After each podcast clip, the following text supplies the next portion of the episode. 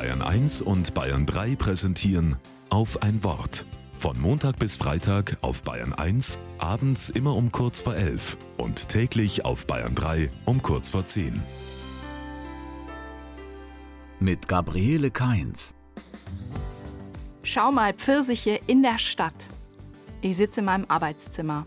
Unten laufen Passanten vorbei und bewundern den Pfirsichbaum mitten in der City. Er streckt seine Äste über eine alte Mauer mit roten Dachziegeln. Darunter ein Holztor, ein gemauerter Brunnen. So schön. Einige kommen in den Hof, schauen sehnsüchtig nach oben, machen ein Selfie. Das war 2021. Im Jahr darauf bekommt der Baum gleich im Frühjahr schrumpelige Blätter. Die Kräuselkrankheit. Pfirsiche trägt er trotzdem, aber niemand bleibt mehr stehen. Der Baum sieht krank aus, mit kahlen Ästen und kaum Blättern nicht mehr selfie-tauglich. Einige sagten, weg damit. In der Bibel lese ich von einem Feigenbaum, der bringt drei Jahre keine Ernte.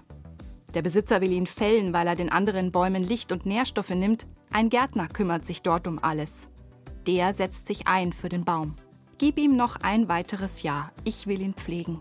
Dieses Jahr habe ich unseren Pfirsichbaum gepflegt, frühzeitig mit Bio-Hausmittelchen. Im Frühjahr wieder nur einige wenige schrumpelige Blätter. Zwar trägt er Pfirsiche, aber er ist unansehnlich und sieht tot aus.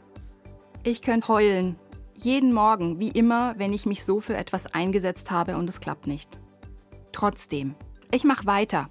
Ein Jahr gebe ich ihm noch, dem Pfirsichbaum.